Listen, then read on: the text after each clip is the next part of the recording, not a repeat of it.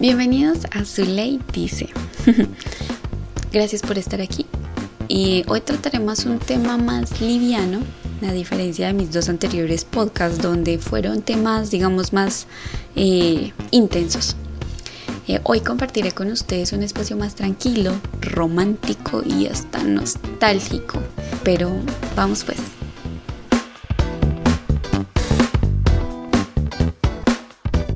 Antes de iniciar, quiero invitarlos a que me sigan en mi Instagram, arroba soy.zule y ahí pues le dan seguirme y le dan me gusta mis fotos y no sé, me pueden escribir también por ahí para hablarme de los temas de los temas que quieren que toque, de los que hable, no sé, bueno, muchas cosas, ¿cierto? También pueden eh, apoyar mi canal en YouTube, soy su lady, y ahí también a veces hago cositas entretenidas y divertidas. Hoy en este espacio de romántico nostálgico de su lady dice, iniciaré con una canción, un pasillo colombiano.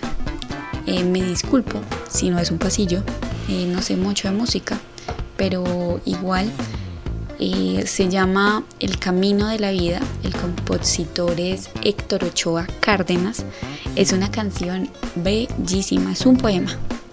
Y hoy he decidido que lo narraré porque evidentemente pues ni soy cantante y pues no sé declamar, pero lo narraré con el sentimiento y el respeto que se merece. Y bueno, a lo que vinimos, vamos. El camino de la vida. Compositor Héctor Ochoa Cárdenas. Deprisa como el viento van pasando los días y las noches de la infancia. Un ángel nos depara sus cuidados mientras sus manos tejen las distancias. Después llegan los años juveniles, los juegos, los amigos, el colegio el alma ya define sus perfiles y empieza el corazón de pronto a cultivar un sueño. Y brotan como un manantial las mieles del amor. El alma ya quiere volar y vuela tras una ilusión. Y aprendemos que el dolor y la alegría son la esencia permanente de la vida. Y luego, cuando somos dos, luchando por un ideal, formamos un nido de amor, refugio que se llama hogar y empezamos con otra etapa del camino.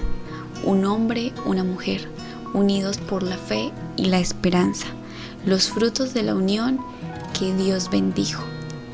Alegran el hogar con su presencia a quien se quiere más, sino a los hijos. Son la prolongación de la existencia. Después, cuántos esfuerzos y desvelos para que no les falte nunca nada, para que cuando crezcan lleguen lejos y puedan alcanzar esa felicidad tan anhelada. Y brotan como un manantial los sueños de su corazón. Sus almas ya quieren volar y vuelan tras una ilusión y descubren que el dolor y la alegría son la esencia permanente de la vida. Mas luego, cuando ellos se van, algunos sin decir adiós, el frío de la soledad golpea nuestro corazón. Es por eso, amor mío, que te pido, como le pido a Dios, si llego a la vejez, que estés conmigo. Es hermosísima. Si la quieren buscar, es El Camino de la Vida y la interpreta el trío América, aunque existen muchas versiones, como 40 o más, pero esta es la más representativa en el país. Es tanto así que en 1999 fue nombrada como la canción del siglo XX, es decir, que no es cualquier canción. Y pues ya pueden ver que es todo un poema. Lástima que no hay quien lo declame. bueno, no al menos yo.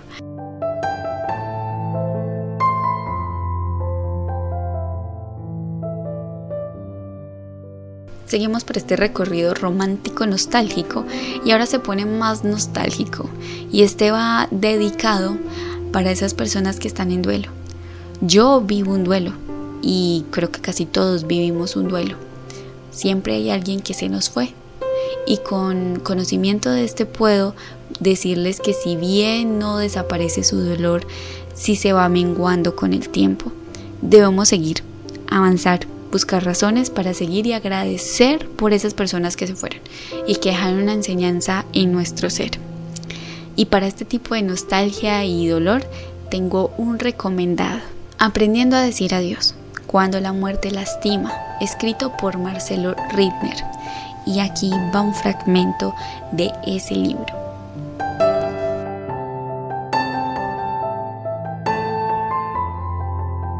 Aprendiendo a decir adiós. Cuando llegue al final del camino y el sol se haya puesto para mí, no quiero ritos en una habitación llena de tristeza. ¿Por qué orar por un alma que es libre al fin? Échame de menos un poco, pero no por mucho tiempo y no cabizbajo. Recuerda el amor que una vez compartimos. Échame de menos, pero déjame ir. Porque este es un viaje que todos debemos hacer y cada uno debe ir solo. Todo es parte del plan maestro. Me encuentro camino a casa. Estoy bien, estoy en paz, pero me preocupas tú. Cuando estés sola y tu corazón se siente invadido por la tristeza o la melancolía, acude a los amigos que conocemos, entierra tus pesares haciendo buenas obras y avanza por el camino de tu vida échame de menos, pero déjame ir. No hay más que decir.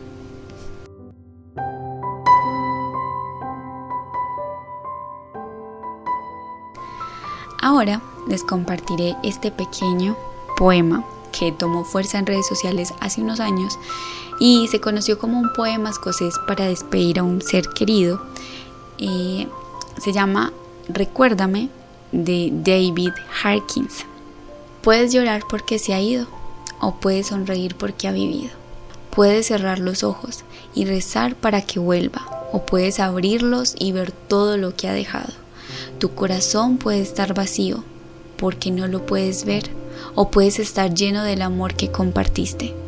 Puedes llorar, cerrar tu mente, sentir el vacío y dar la espalda o puedes hacer lo que a él o a ella le gustaría sonreír, abrir los ojos, amar y seguir.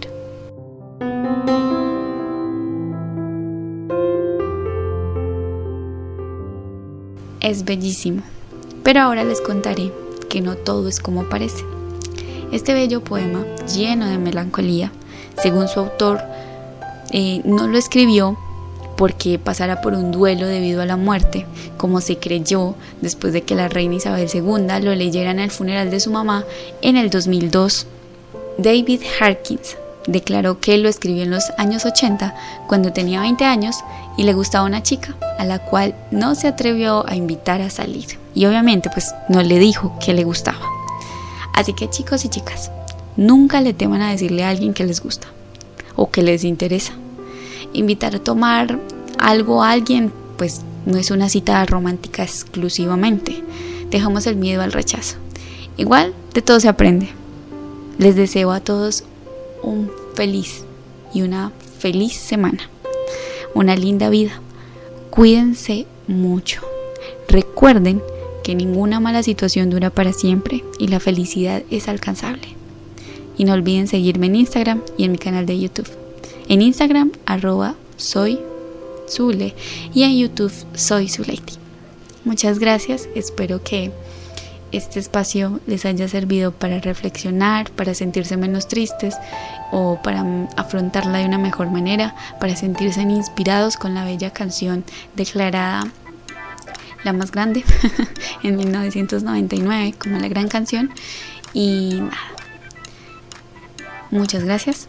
Nos escucharemos en un siguiente podcast o nos veremos en un siguiente video en mi canal de YouTube. Adiós.